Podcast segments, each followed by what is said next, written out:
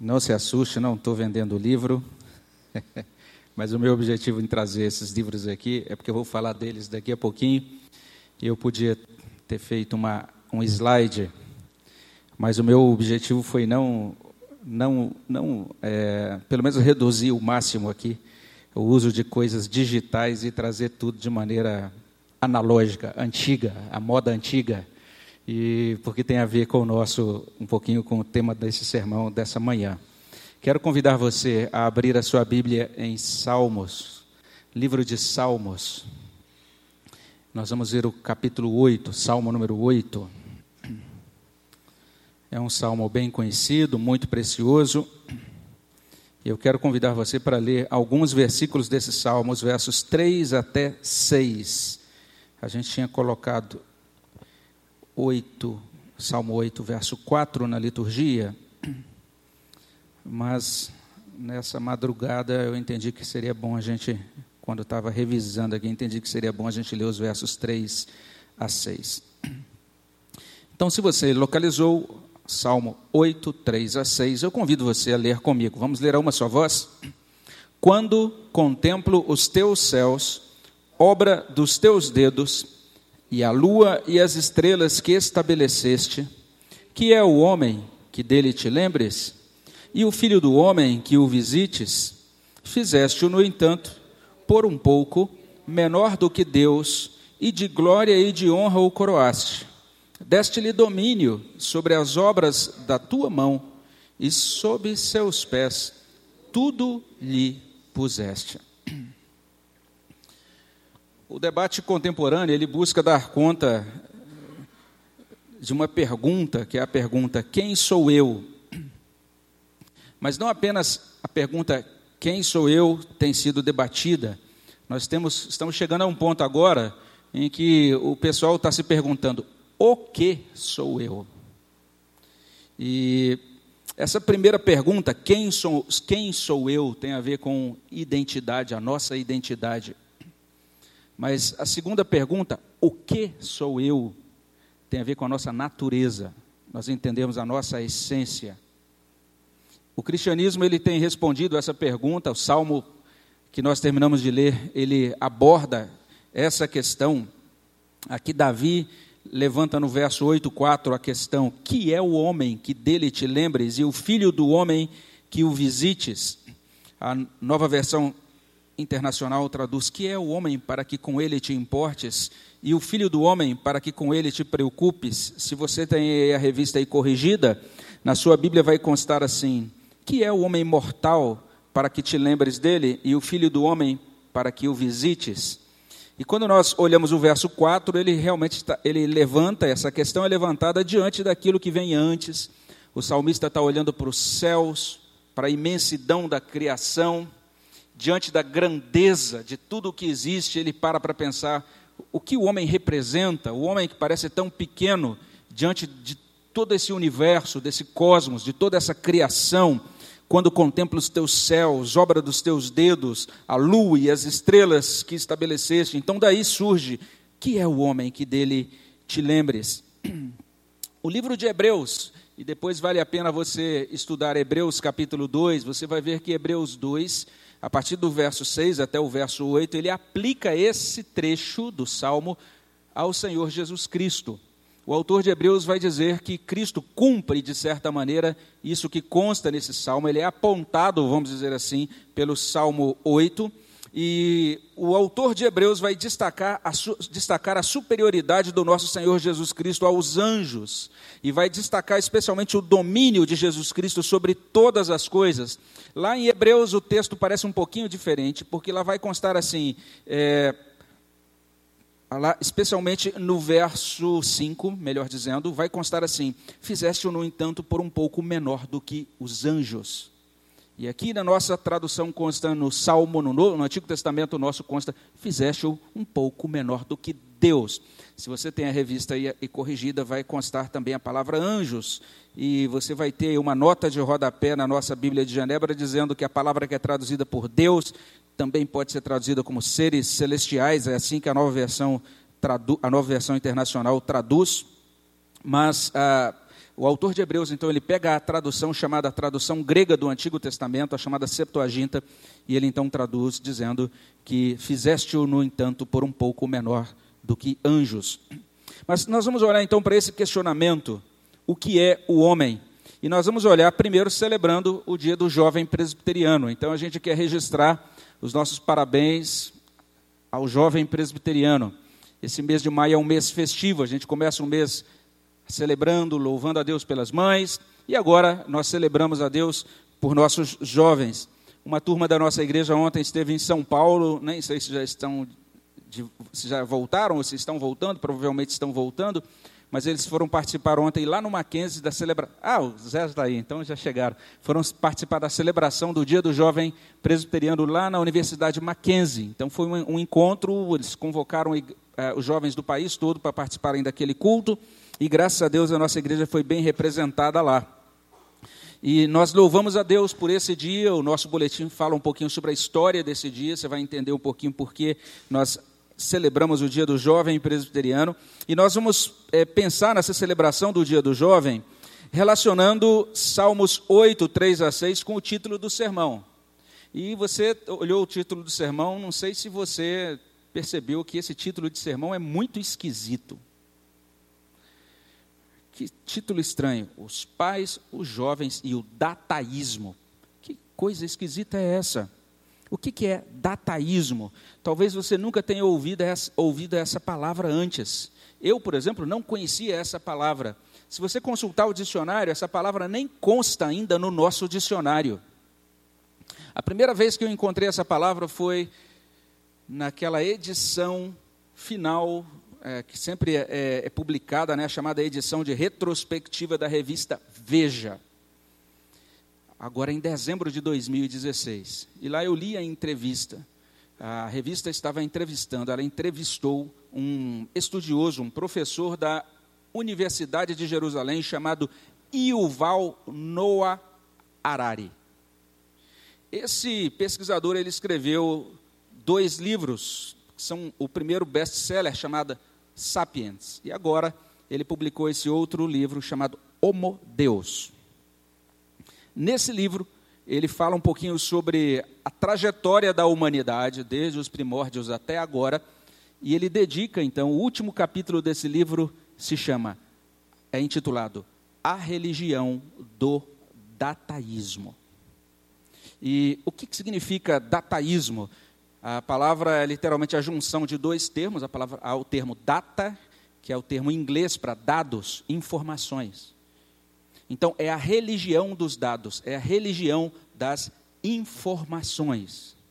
E tudo isso que a gente tem conversado agora nas últimas semanas, né, e todo esse alarde que foi causado, por exemplo, pela baleia azul, ou por aquela série 13 Razões Por Quê, em que ah, existe um bullying nas redes sociais, e essas coisas todas nada mais são do que resultados desse negócio mais amplo, maior, chamado dataísmo a religião dos dados. Entenda que eu estou falando sobre isso num sermão dentro de uma igreja, porque, de fato, esse negócio chamado dataísmo, e talvez você nunca tenha ouvido falar dele antes, isso é uma religião. Os seus proponentes estão propondo isso como religião. Existe um credo, existe doutrinas fundamentais, existem mandamentos fundamentais, e existe uma doutrina do fim dos tempos, uma escatologia, algo que eles dizem que vai acontecer lá no futuro.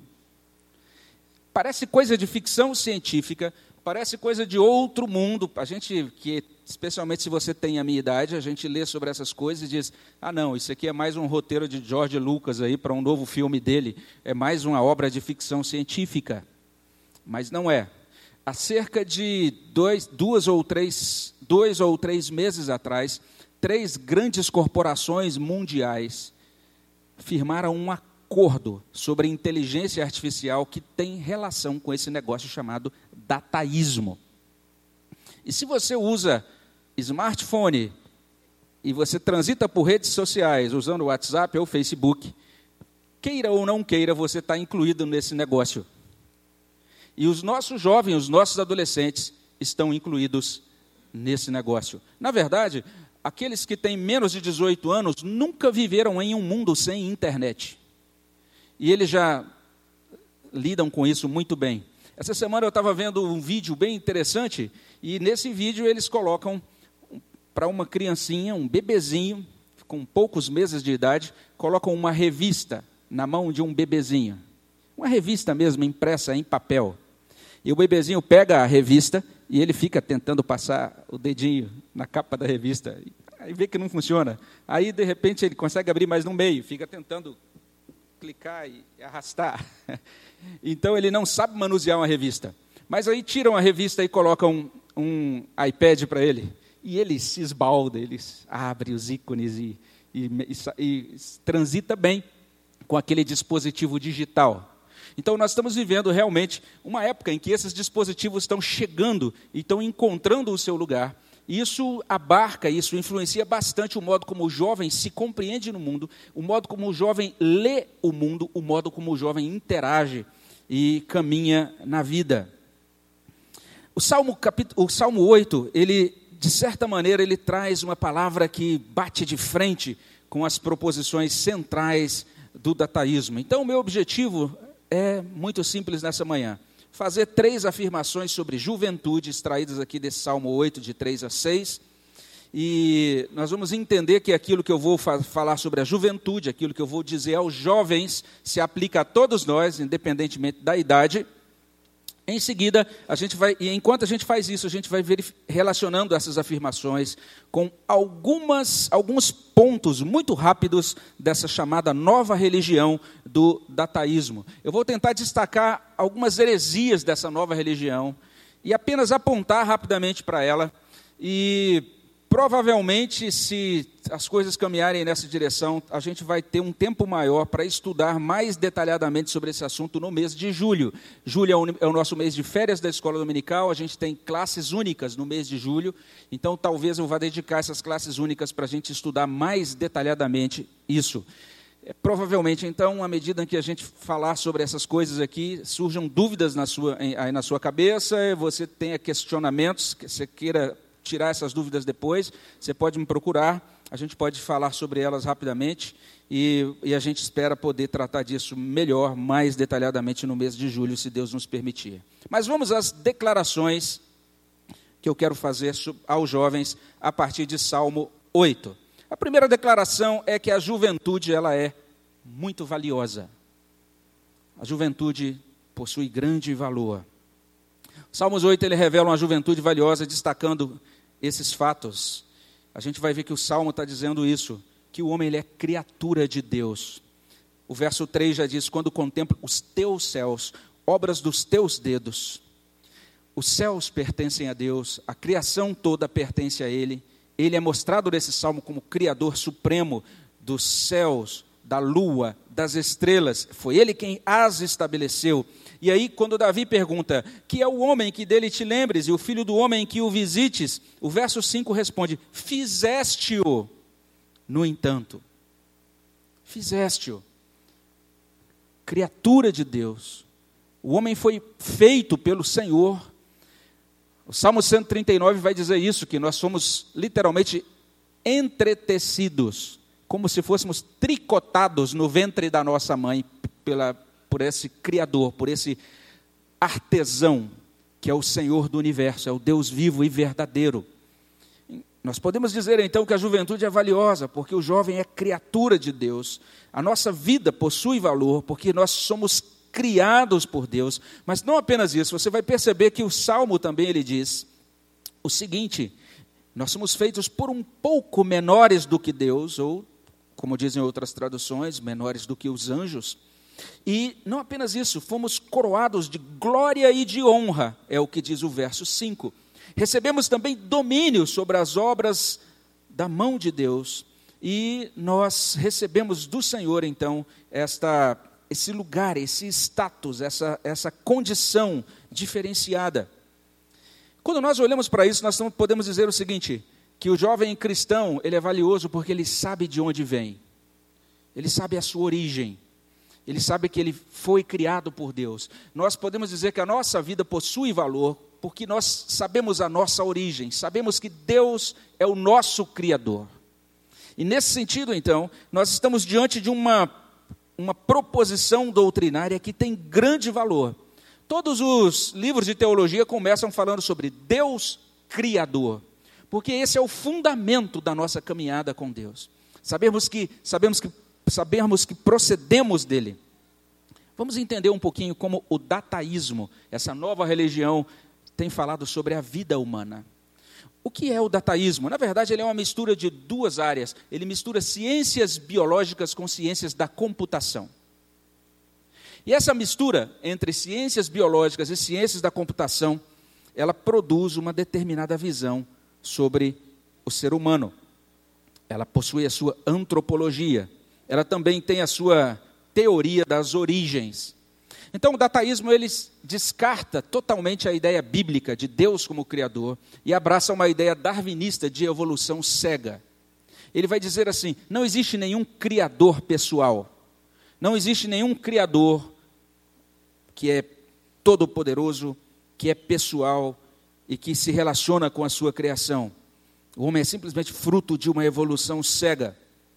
Mas é bem interessante o que o dataísmo faz, porque, de certa forma, um movimento anterior ao dataísmo, chamado humanismo, já está afirmando isso desde o século XVIII, século XIX.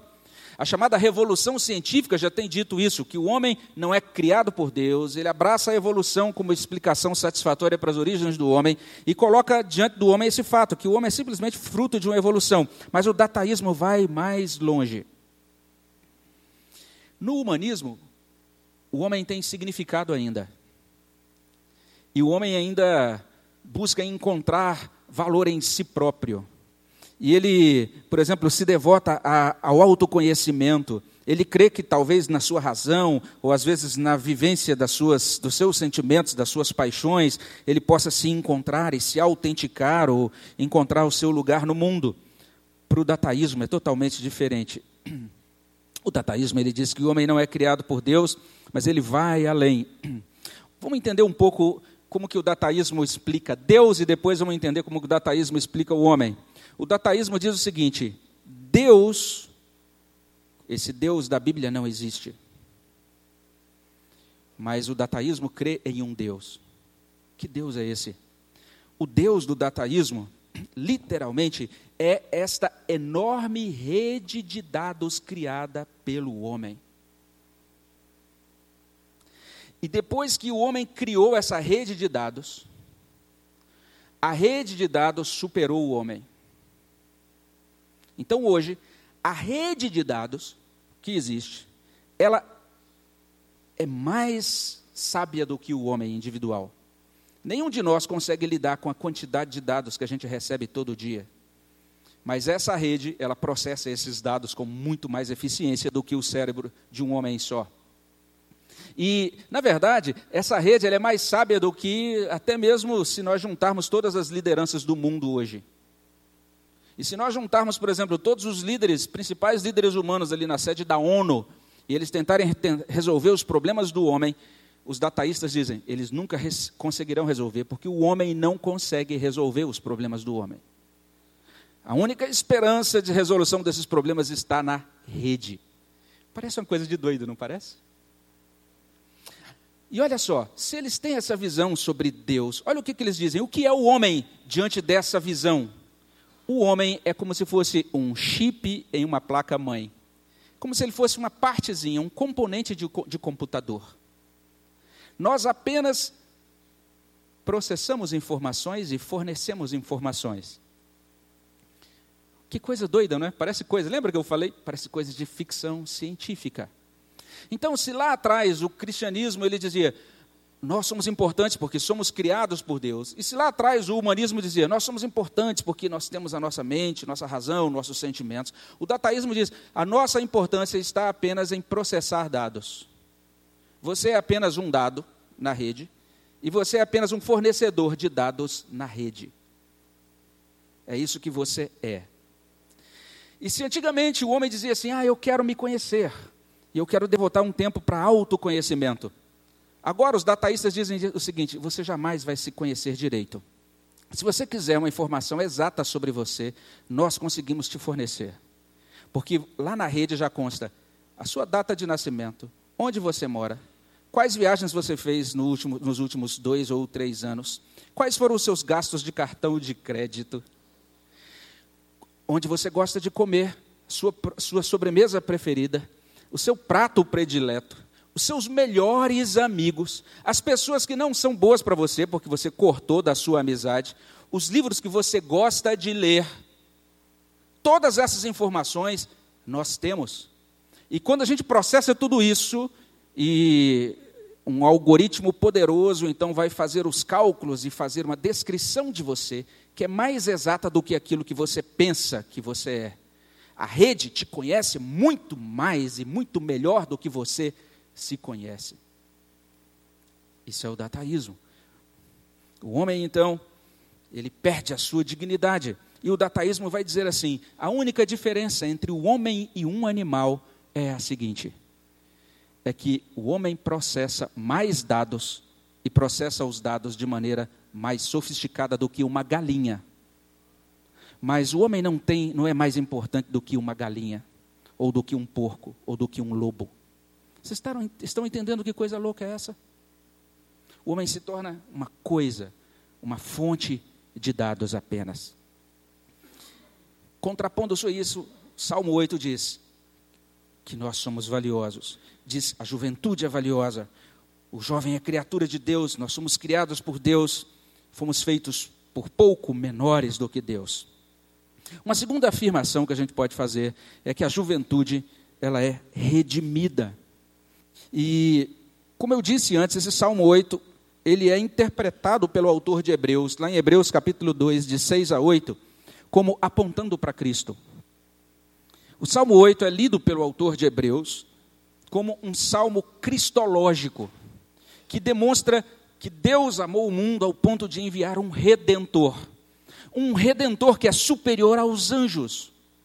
Um redentor que, na verdade, domina sobre tudo e a história, cada passo da história está culminando, está apontando para aquele momento em que Cristo voltará e estabelecerá o seu reino eterno sobre todas as coisas. Então, dito de um outro modo, o jovem cristão, ele sabe para onde vai. Não apenas ele sabe de onde vem, mas ele sabe para onde vai. Ele sabe, eu fui criado pelo Deus vivo e eu fui redimido pelo Deus vivo. Deus me amou, enviou Jesus para a minha redenção. E agora eu posso, com toda certeza, ter essa esperança de glória, essa esperança de céu. O dataísmo diz algo bem diferente. E parece, como eu falei, algo muito distante, e a gente fica com, tem uma certa dificuldade em acreditar nisso. Mas aqueles que estão vinculados a essa nova religião tecnológica que está surgindo, eles estão dizendo o seguinte: a humanidade passou primeiro por um grande ciclo que foi a revolução agrícola, que durou até 5 mil anos atrás, é o que eles dizem. E depois desse primeiro grande ciclo, passou para uma segunda revolução, a chamada Revolução Científica, que eh, alguns deles situam a partir de 1492, foi quando começaram as viagens de descobrimento. E eles dizem, a partir daquelas viagens de descobrimento, o homem agora deu um salto na sua, no seu conhecimento, a chamada revolução científica, aquela chamada revolução humanista também. Mas agora nós estamos diante da terceira grande revolução da humanidade. E eles vão dizer, é a revolução dataísta. Eles vão dizer: naquele primeiro tempo da humanidade, reinou o teocentrismo. Deus era considerado o centro de tudo, e quando então a menina ia casar, ela ia até o padre ou ia até o sacerdote e pedia aconselhamento, ou até o pastor. Mas depois daquela primeira revolução, já na revolução científica, o ser humano disse: Eu não preciso mais de Deus, não preciso mais da religião, o centro sou eu, eu mesmo. Então o mundo deixou de ser teocêntrico e se tornou antropocêntrico. Agora, nessa segunda fase da humanidade, quando a menina ia se casar, ela já dizia assim: Vou ouvir o meu coração.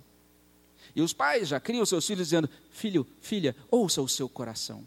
Se você tiver dúvidas de alguma coisa, ouça o seu coração. A gente vê muito isso em filmes, em séries de Hollywood, é ou não é? Ouça o seu coração. É uma declaração dessa segunda revolução do homem como centro, a revolução científica. Agora, na nova, na nova fase da humanidade, se uma pessoa quer casar, ela se cadastra em um site de relacionamentos. E aquele site de relacionamento vai combinar os dados dela e vai encontrar a pessoa perfeita para ela. Então, agora, quem decide com quem eu vou casar é o algoritmo. É essa grande rede de dados.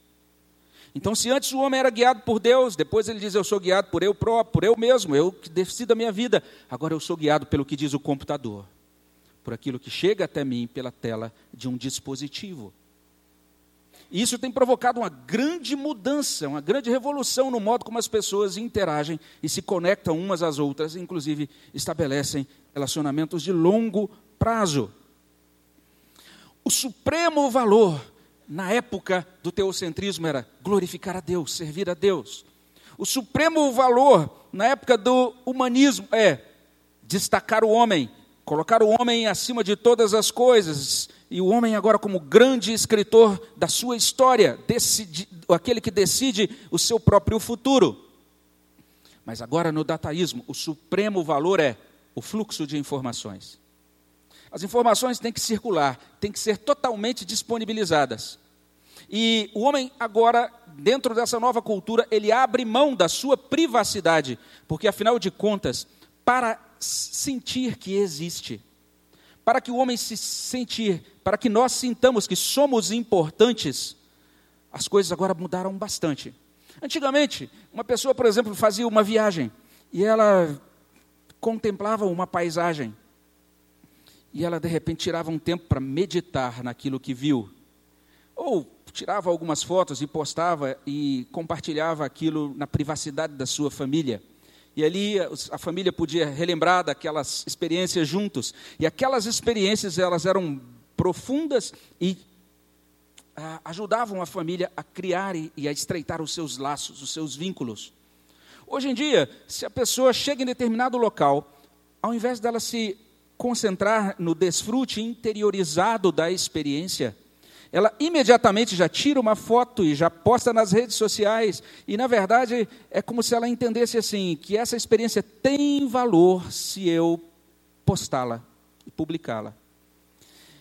E logo depois que ela posta, nos 15 minutos ou 30 minutos depois, naquela viagem, se de repente eles saem daquele lugar e param num café para desfrutar de um momento no café, ela não consegue olhar para a rua, e nem mais desfrutar da presença na frente dela, porque ela tem que checar o seu, o seu dispositivo para ver quantas pessoas curtiram a foto que ela terminou de publicar. É bem interessante isso que está acontecendo dentro dessa cultura dataísta. O objetivo final do dataísmo é criar a internet de tudo. Não apenas a internet como a gente conhece hoje, a internet das plantas, a internet dos animais. Você vai, vai poder acompanhar, por exemplo, em um parque florestal, o desenvolvimento de, da, da, das plantas que estavam em extinção e que agora estão sendo recuperadas. E você vai poder acompanhar planta por planta. Você vai ter todos os seus dispositivos da sua casa é, geridos pela internet. E aí você vai receber já aquele aviso de manhã, olha, tem que comprar leite, porque a internet da tua, a tua geladeira com esse dispositivo digital já vai verificar que o seu estoque de leite terminou.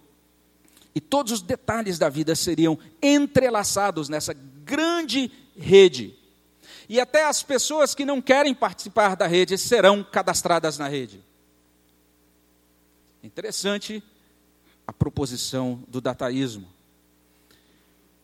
E onde é que para o homem? Qual será o destino do homem de acordo com o dataísmo? O resultado final é o seguinte: ao homem restam duas etapas. A primeira etapa, ele será absorvido pelo grande fluxo de dados. Assim como lá no hinduísmo, eles pregavam que o homem, a alma seria absorvida no Brahma ou nessa grande substância impessoal de Deus. O dataísmo diz isso, que nós, O nosso destino é sermos absorvidos na inteligência artificial. E depois que o homem for absorvido pela inteligência artificial, a inteligência artificial pode descartar o ser humano. E o Homo sapiens deixará de existir. Não parece roteiro de filme de ficção científica? Mas, meus irmãos, isso é uma proposição muito séria. E nós temos, por exemplo, o jovem de 29 anos que criou um protocolo importante na internet. Se você entra em um site hoje e você encontra assim, quer assinar esse site? Você clica sim. Isso só é possível por causa de um protocolozinho chamado protocolo RSS.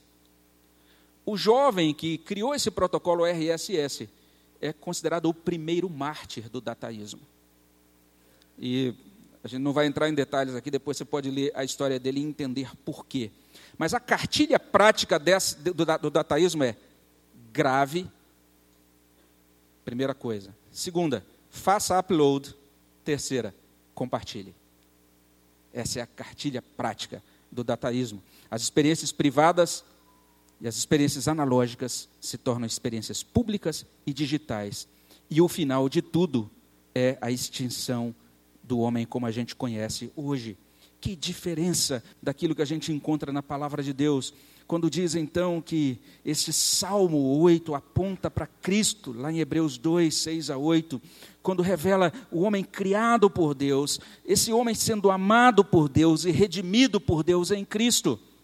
Mas não apenas isso, em último lugar, nós podemos dizer que o Salmo 8 aponta para uma juventude abençoadora, porque o texto diz que o homem recebe de Deus glória, honra e uma santa incumbência. Está aí no, verso, no final do verso 5 e no início do verso 6. De glória e de honra o coroaste, deste-lhe domínio sobre as obras da tua mão, sobre seus pés, tudo lhe puseste. Salmo 8 está dizendo que Deus nos deu o mandato cultural. Ele nos deu domínio sobre as obras da mão dele. Isso significa que Deus nos fez agente deles neste mundo. A juventude cristã encontra a sua origem em Deus. Ela pode dizer assim: Eu sei de onde eu venho, Deus é o meu Criador. A juventude cristã encontra a sua redenção em Deus. Ela pode dizer: Eu sei para onde vou, porque eu creio em Cristo.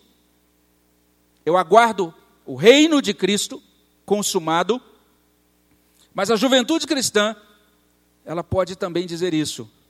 Eu sei o que fazer e o que dizer. Enquanto estou nesse mundo, eu sou agente do Criador. Deus me deu mandato de ser o seu representante diante das obras da mão dele. Então a vida cristã possui esse significado. Nós podemos dizer que a nossa vida ela é norteada pela missão. Nós temos o nosso lugar no mundo, como representantes de Deus no mundo, para a glória de Deus no mundo. Mas no dataísmo não é assim. No dataísmo, a vida humana é guiada pelos algoritmos, e como eu falei agora há pouco, a grande rede é quem determina os seus próximos passos. É quem determina o livro que você vai comprar, a roupa que você vai comprar, a loja onde você vai comprar, e assim que você acessa qualquer coisa, as as, a publicidade digital já, que é personalizada. Se você simplesmente faz uma busca, por exemplo, chiclete ping-pong, se você é um saudosista como eu, das épocas do ping-pong, pode esperar que daqui a 40 minutos vão aparecer propagandas de chicletes ping-pong para você. Porque aquilo que você insere é imediatamente convertido para propaganda personalizada para você. Você não tem essa liberdade de escolha como você imagina ter. E no final das contas, nós nos tornamos servos da rede. Ontem eu estava lendo um livro de uma autora que fala sobre a importância da leitura. Ela diz assim: Nós, até tempos atrás, dizíamos do grande problema que era a TV e o quanto a TV tomava o nosso tempo para leitura. E muito do tempo que a gente deveria devotar para ler a Bíblia ou para ler um bom livro, agora a gente devotava para assistir novelas de TV. Pois bem, hoje esse quadro está mudando e muita gente está investindo agora todo o seu tempo nesta grande rede. E a gente passa todo o nosso tempo, então, respondendo coisas ou interagindo na rede. E às vezes com gran... e, a, e a gente com grande dificuldade para ter tempo para ler as Sagradas Escrituras, para orar ao nosso Deus, para ter o nosso tempo devocional. Grande dificuldade para fazer uma visita, para se conectar com uma pessoa que talvez precise da nossa ajuda. Agora, há pouco tempo atrás, dois anos atrás, foi lançado um romance chamado O Círculo por esse autor chamado Dave Eggers. É uma obra de ficção, mas que fala exatamente sobre isso. É um comentário bem crítico dessa nossa vida na era da internet e que conta a história de uma menina que foi trabalhar numa empresa muito semelhante a essas grandes corporações de internet hoje e aquilo que estava sendo proposto por essa empresa, literalmente, uma espécie de domínio de toda a informação do mundo. E aqui, quando eu li isso há dois anos atrás, eu falei, ah, é uma boa obra de ficção, parece até realidade. Mas eu falei, é só ficção. Mas o que a gente percebe hoje é que isso está indo além daquilo que realmente a gente chamava de terreno da ficção. Você, jovem, entenda, você é valioso, você é redimido. E você tem seu lugar no mundo como abençoador, como agente de Deus. Eu creio que essas afirmações que a gente faz a partir do Salmo 8 são muito importantes para a nossa identidade cristã, para a gente saber quem somos nós, mas são muito importantes para a gente entender a nossa natureza enquanto seres humanos. Nós somos, somos criaturas de Deus, nós somos agora filhos de Deus, nós estamos ligados a Deus por meio de Cristo. Isso tem grandes desdobramentos, muito preciosos para a nossa autoestima, para o modo como a gente se enxerga. Porque o que Salmo 8 coloca diante de nós é exatamente isso. Davi fica boquiaberto. Ele olha para o cosmos e depois ele para para pensar: mas o que é o ser humano, esse pinguinho, esse pontinho diante dos céus e das estrelas? E Deus fala então nesse salmo: o ser humano é muito precioso.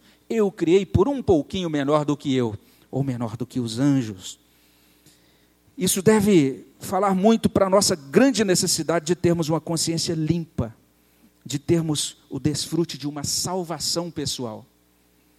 E se você vive incomodado pelo pecado, se você constata que a sua vida tem sido uma série de tentativas e erros, como é maravilhoso a gente saber que existe um redentor.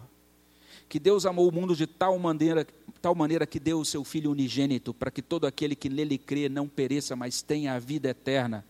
De que Deus nos conhece pelo nome, nos escolheu antes da fundação do mundo e nos encontra na história com a sua salvação, com seu poder transformador e santificador. Que Deus lava, purifica, transforma a vida.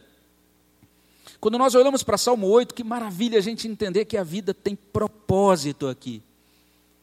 Nenhum ser humano é inútil. Nenhum de nós é destituído de importância nesse plano que Deus traçou. Aquilo que Paulo fala lá em Efésios capítulo 2, quando ele diz que nós fomos criados para boas obras que Deus estabeleceu lá no passado, na eternidade passada, para que andássemos nela. E nós percebemos o quanto essas afirmações, todas do Salmo 8, são diferentes desse negócio, dessa proposta, dessa religião, que é chamada de dataísmo. Hoje é o dia da mocidade, e o hino da nossa mocidade, o hino 382, ele diz algumas coisas muito significativas. E especialmente a partir da segunda estrofe, a gente lê o seguinte: Nossas mãos estarão unidas combatendo a escravidão de preciosas vidas sem Jesus, sem direção. Não temeremos o tentador, clamemos pelo Cristo libertador, é o que diz a segunda estrofe. A terceira estrofe traz o seguinte: juventude cristã avante. E na minha época de mocidade, tinha essa frase, empunhando o pendão real. Quando a gente cantava essa parte, a gente levantava a nossa Bíblia. Com fé no comandante, venceremos todo o mal Sê testemunha, disse o Senhor. Falemos sempre de Jesus, sem temor. A primeira coisa a fazer diante dessa cultura dataísta é firmar-se naquilo que o Salmo 8 diz sobre nós. é dizer que existe Deus, que o Deus vivo é o Criador, que nós fomos criados por Ele, para a glória dEle, que nós fomos redimidos por Ele, que existe redenção nele e que existe propósito nele. A rede dataísta tem pouca coisa a oferecer além de baleias azuis e espaço para bullying. É lógico que tem muitas coisas ótimas que podem ser obtidas e auferidas no uso da rede, mas a gente não pode usá-la de maneira infantil, de maneira ingênua. Por que, que eu trouxe aqui hoje todas essas coisas assim em formato de livro impresso, não é? É porque a gente precisa compreender que é possível a gente assumir um estilo de vida equilibrado diante de toda essa pressão do dataísmo. Tem um livrinho que eu gostaria de recomendar a você, esse livrinho verde aqui, chamado A Vingança dos Analógicos. É escrito por um rapaz jovem. E ele está mostrando o seguinte: sabe o que está acontecendo hoje? Olha que coisa interessante. Pessoas da minha idade estão entrando no Facebook e publicando seu perfil no Facebook. E jovens de 19 até 40 anos, sabe o que eles estão fazendo? Estão desligando os dispositivos digitais. E eles estão fazendo o seguinte: comprando vitrolas e ouvindo discos de vinil. Ao invés de usarem iPad, estão comprando cadernos para anotar e estão comprando livros de papel ao invés de usarem câmeras digital, estão usando filme antigo, comprando aquele filme comum que a gente conhecia de 12 a 36 poses, usando câmeras analógicas. Estão dizendo assim: a gente quer ter um final de semana. Algumas empresas, algumas corporações estão fazendo retiros de final de semana sem celular. Dizendo, nós vamos ter um final de semana sem celular. E algumas pessoas, meu Deus, como eu vou aguentar? Né?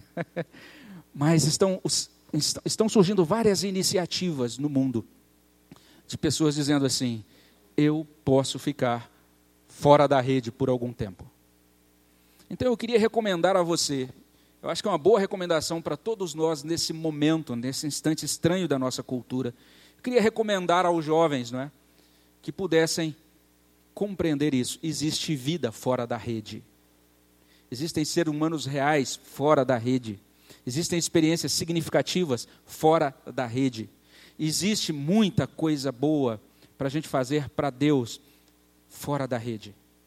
Não é que a gente deva pregar um, uma completa é, fuga desse universo ou dessa cultura digital, porque muitas destas, destas, muito dessa estrutura hoje é praticamente inescapável. Se você vai fazer um curso, você vai ser cadastrado já, vai ter que acessar a tua universidade, talvez pela rede. Se você quer conversar com seus familiares lá de outra cidade distante, você vai usar o WhatsApp. E não há problema em você fazer um bom uso, um uso comedido da rede. Mas nós podemos dizer assim: eu estou optando pelo analógico, pelas coisas antigas. E aí então jovens que alguns deles que nunca viveram sem internet, agora estão dizendo: eu quero ter essa experiência. E o pai todo modernão, filho, postei o um negócio no Face. Ele fala, não pai, agora esse final de semana eu estou lendo um livro de papel mesmo, não quero nem olhar redes sociais. É interessante o que está acontecendo hoje. Nós podemos dizer não a essa pressão da rede. E nós podemos lidar, retomar uma vida compreendendo uma coisa, e com isso eu finalizo. É que quando a Bíblia diz que nós somos feitos por um pouco menores do que Deus, eu acho que tem um desdobramento bem interessante aí. É porque Deus, em Deus existe um elemento de mistério. Ninguém consegue conhecer todas as coisas sobre Ele. Ninguém consegue esgotá-lo. Paulo fala sobre isso lá no livro de Romanos. Ele termina o capítulo 11 dizendo isso que a sabedoria de Deus é inescrutável, que Deus é acima da nossa compreensão. Pois bem, João Calvino dizia isso, que nós, como criaturas de Deus, que cada ser humano, como criatura de Deus, possui o seu véu de mistério. Era isso que essa era a expressão que Calvino usava. Cada criatura criada conforme a imagem e semelhança de Deus tem também o seu aspecto inescrutável. Aqueles que são casados sabem do que eu estou falando. A gente de vez em quando pensa no nosso cônjuge e fala: Meu Deus, eu estou convivendo com ele há mais de 30 anos e tem coisas que eu não entendo ainda sobre ele ou sobre ela. Aqueles que são pais sabem do que eu estou falando, porque quando a gente pensa que está entendendo os filhos, de repente a gente descobre: olha, esse menino, essa menina, tem coisas sobre ele ou sobre ela que eu não estou entendendo, porque o ser humano possui o seu véu de mistério. O que o, o que o dataísmo está fazendo é retirando o véu. Está dizendo: toda a vida tem que ser escrutinada, toda a vida tem que ser postada, toda a vida, toda a nossa vida privada tem que ser colocada a público.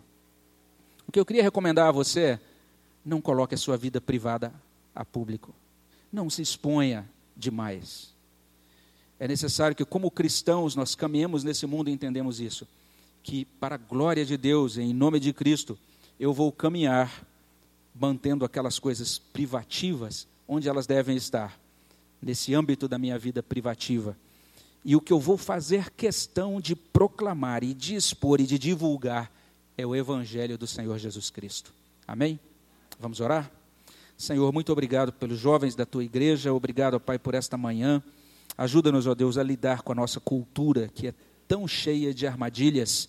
Ajuda-nos, ó Pai, a lidar, ó Deus, não com medo, não sob restrição, não nos, nos escondendo debaixo de uma redoma, mas interagindo com a nossa cultura de maneira inteligente, como filhos de Deus que recebem do Senhor, ó Deus, essa incumbência de, inclusive, exercer domínio sobre as obras das tuas mãos. Ó Deus, ajuda-nos a exercer domínio, a sermos bons mordomos e gestores também, da maneira como nós utilizamos esta grande rede. E ajude-nos, ó Deus, a compartilhar e a ajudar as pessoas que estão deslumbradas com a grande rede e que estão abraçando, Senhor Deus, este credo do dataísmo, Ajuda-nos a dizer a elas que existe significado, esperança em Cristo.